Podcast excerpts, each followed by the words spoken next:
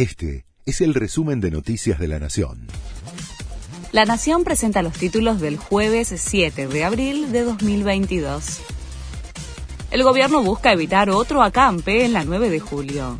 El ministro de Desarrollo Social, Juan Zabaleta, se reúne esta tarde con Unidad Piquetera, que anunció una marcha federal para el 13 de abril. En la víspera del encuentro, el ministro anunció el aumento del 50% de la tarjeta alimentar, que reciben 2.400.000 titulares y cubre a más de 4 millones de personas. El gobierno flexibilizó los requisitos para el ingreso al país.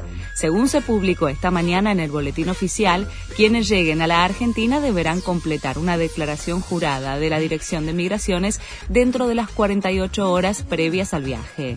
A los extranjeros, además, se les solicitará contar con un seguro COVID-19 deja de ser obligatorio el uso de tapabocas en escuelas, trabajos y espacios recreativos en la provincia de Buenos Aires. La medida rige desde hoy.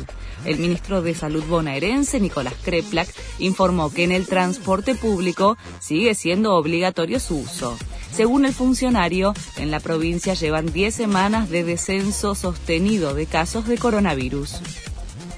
Uruguay aprobó la exoneración del IVA en panificados y fideos.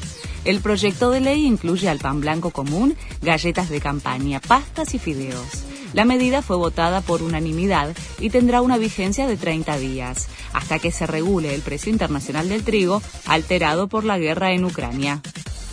River con un buen debut en la Copa Libertadores.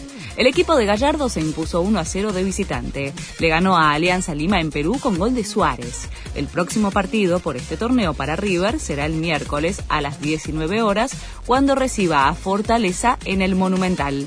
Este fue el resumen de Noticias de la Nación.